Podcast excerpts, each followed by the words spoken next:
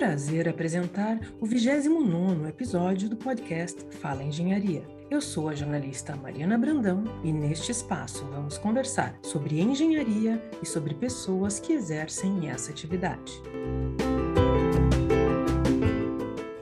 Hoje vamos conversar com o professor do Departamento de Engenharia de Materiais, Sandro Campos Amico. Amico tem larga experiência como pesquisador, atuando principalmente nos temas estrutura, processamento e propriedades de compósito. Em 2021, o professor Amico foi agraciado com o Prêmio Pesquisador Gaúcho da Fundação de Amparo à Pesquisa do Estado do Rio Grande do Sul, a FAPERGS, na categoria Pesquisador Destaque na área das engenharias. A ciência a serviço da sociedade foi o tema da edição do Prêmio Pesquisador Gaúcho, destacando a contribuição da ciência no combate à pandemia e o seu potencial em gerar inovação, riquezas e bem-estar, contribuindo para uma sociedade melhor. A solenidade de premiação acontecerá no dia 17 de outubro, às 19 horas, de modo virtual. Professor Amico, parabéns pela premiação recebida. Muito obrigada por participar do podcast. Seja muito bem-vindo. Muito obrigado, Mariana, pelo convite convite, agradeço a turma da Escola de Engenharia, a participação nesse podcast. Estou à disposição aí para responder algumas perguntas, é uma satisfação estar aqui. Obrigado. Professor, como o senhor recebeu a escolha do seu nome como pesquisador de destaque no Prêmio FAPERGS 2021? Bom, Mariana, eu recebi ligação da FAPEG, foi muita alegria, sempre satisfação receber esse tipo de homenagem, premiação. Na verdade, a gente tem poucas opções, poucas oportunidades como pesquisador no Brasil de receber alguma premiação, e este prêmio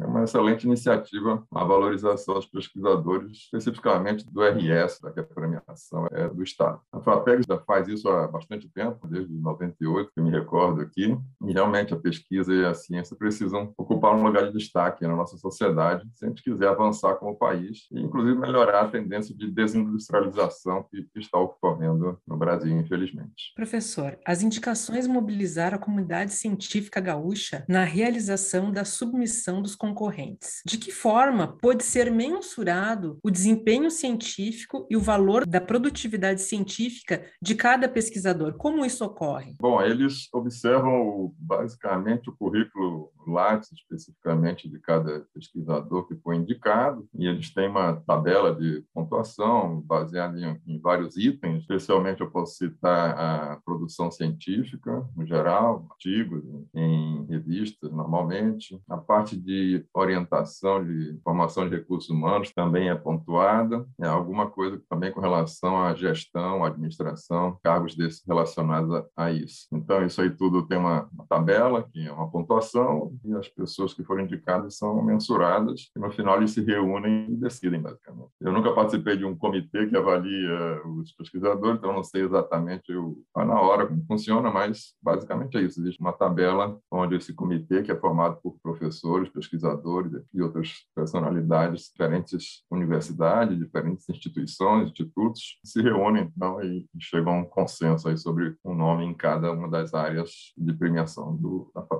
Professor, o prêmio ele é concedido tendo como critério critério conjunto da obra, incluindo produção e produtividade, como o senhor mesmo já citou. Mas seria possível destacar alguns de seus trabalhos que possam ter agregado maior valor para a escolha do seu nome como pesquisador de destaque? É, eu acho particularmente que, no meu caso, eles se preocuparam aí em avaliar a produtividade e a produção global ao longo desses anos. Mas, claro, se a gente for prestar atenção também, não é só produzir em grande quantidade, mas também a qualidade é importante. E uma das maneiras, talvez a, a melhor ou pelo menos a mais usada hoje em dia, se refere ao índice H, embora já seja um índice controverso, mas ainda é o que mais se usa, e o meu índice H é particularmente alto, então eu acho que isso foi uma coisa que chamou atenção dos que estavam concorrendo. Outra coisa que eu posso citar é que eu fui coordenador do terceiro Congresso Brasileiro de Materiais Compósitos, isso é uma, um congresso nacional e tem uma certa relevância. E também a gente tem um software de mecânica de compósitos registrado no INPE, que tem muitos usuários em vários países, mais de 20 países no mundo,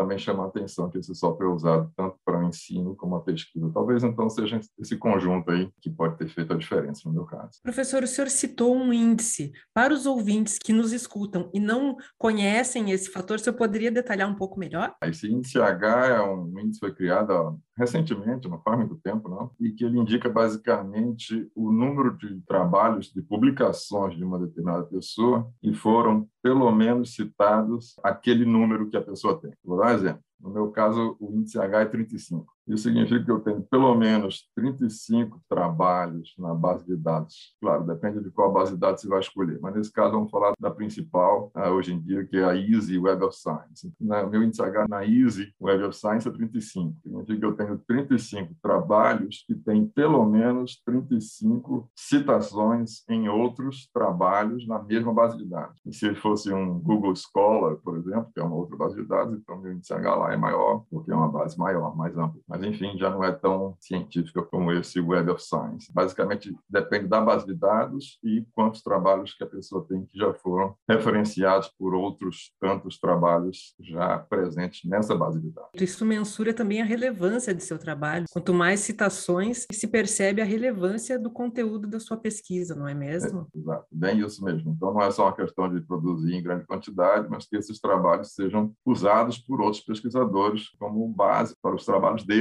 basicamente. De modo geral, professor, qual a contribuição da sua atuação dentro do laboratório de materiais poliméricos e também no PPG 3M para esse importante reconhecimento à sua trajetória como pesquisador? Assim que eu entrei na URGS, eu fui incorporado ao LAPOL, o Laboratório de Materiais Poliméricos, uma iniciativa dos professores Madalena Forte e Carlos Ferreira. Né? Na época. E estou lá até hoje, claro, obviamente. Quando a gente chega numa universidade nova, num emprego novo, enfim, eu não conhecia ninguém aqui, então foi claro importante ou fundamental no início ali que eu tivesse acesso ao laboratório, que eu participasse de um laboratório, que eu pudesse usar a infraestrutura, porque eu não tinha tido tempo ainda de trazer novos equipamentos, enfim, novos projetos, etc. Esse apoio, essa entrada no Lapol foi fundamental no começo ali. Claro que depois, com o tempo, eu comecei a aprovar os projetos e contribuir, trazer infraestrutura, trazer espaço para o laboratório e fazer a sua expansão. Eu agradeço aqui de público aí ao Lapol por ter me aceitado no começo e fazer parte até hoje. Com relação ao PPG, o PPG já teve vários ganhadores desse prêmio, não sou o primeiro, não sei a conta exata, mas pelo menos uns oito professores do PPG já ganharam esse prêmio em outros anos também. Então, é, para o PPG é muito importante. O PPG é um programa de nota 7, que é a nota máxima na CAPES no Brasil, programa que tem décadas, milhares de alunos, mestrado e doutorado que se formaram. É um programa gigante, bem reconhecido no mundo, com premiações, etc. Então, é um prazer fazer parte do PPG. Eu acho que para o PPG também é importante ter mais professores que ganhem as premiações para dar ainda mais visibilidade ao PTG. Professor, o senhor falou em visibilidade e que outros colegas também já receberam esse prêmio. Que tipo de repercussão ou de impacto agrega à carreira de um pesquisador, às instituições às quais ele está vinculado, premiações como essa? Ah, eu acho que é importante, sim, que essas premiações aconteçam, até para que a sociedade como um todo acabe tomando conhecimento das atividades científicas, enfim, das pesquisas, pelo menos indiretamente, quando aparece a notícia de uma premiação, você coloca numa rede social, aí as pessoas se interessam, curtem, olham a notícia, vão atrás de saber quem é a pessoa. Então, existe um poder multiplicador ali da valorização da ciência como um todo, eu diria. E, claro, aí quem é esse professor, quem é o departamento, qual é a pós-graduação, qual é a universidade dele, toda essa rede vai sendo beneficiada aos pouquinhos, né? uma pequena contribuição para toda essa rede ser mais conhecida pela sociedade. E eu acho que o conhecimento das atividades científicas é fundamental hoje em dia. Cada vez mais a gente tem a obrigação, até eu diria, de apresentar uma resposta mais palpável à sociedade, aos, digamos assim, aos leigos, digamos assim, que não fazem parte desse mundo científico, para que eles também valorizem, valorizem o que é feito aqui, ajudem a valorizar, ajudem a trazer a ciência para uma situação de maior responsabilidade e de maior reconhecimento no Brasil. Esse é exatamente o ponto, professor. Para finalizar, no que tange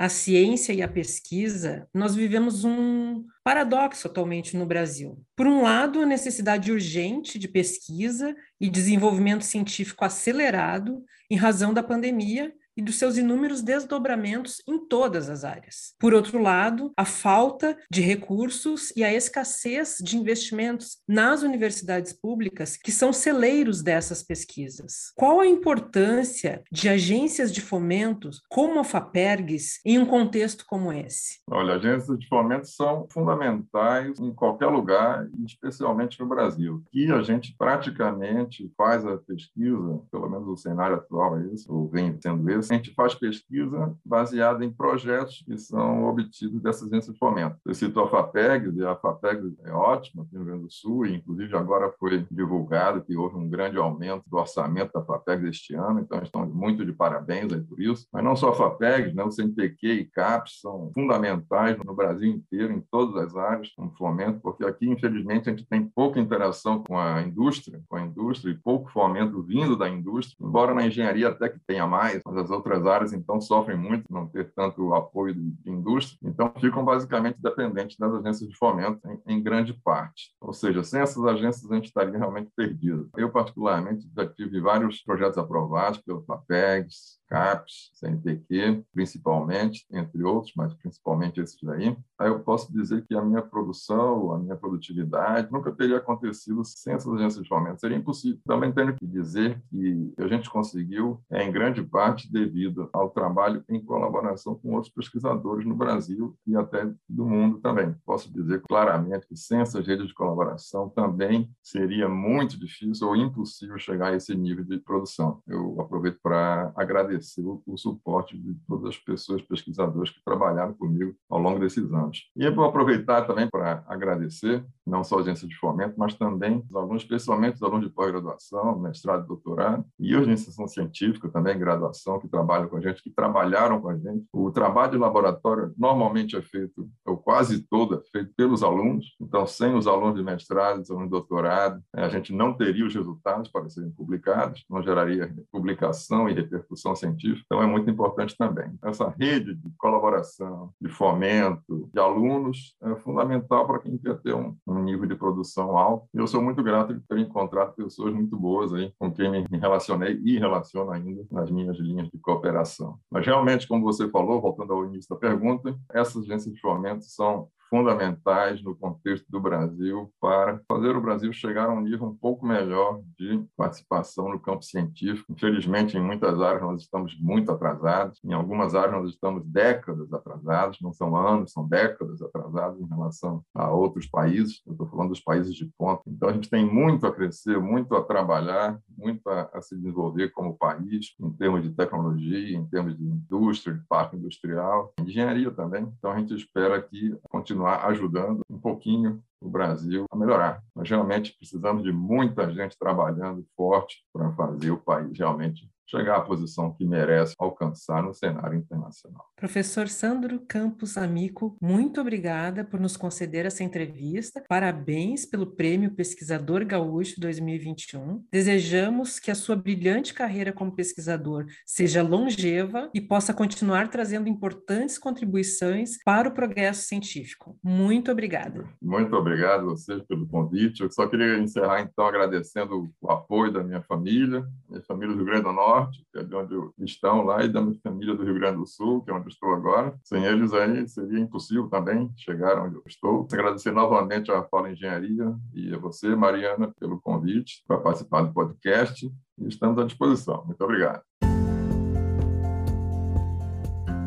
Este projeto de comunicação é parte do Plano de Desenvolvimento Institucional PDI da Escola de Engenharia para o período de 2020 a 2022. Acompanhe os nossos episódios nas plataformas de áudio pelo nosso site www.urgs.br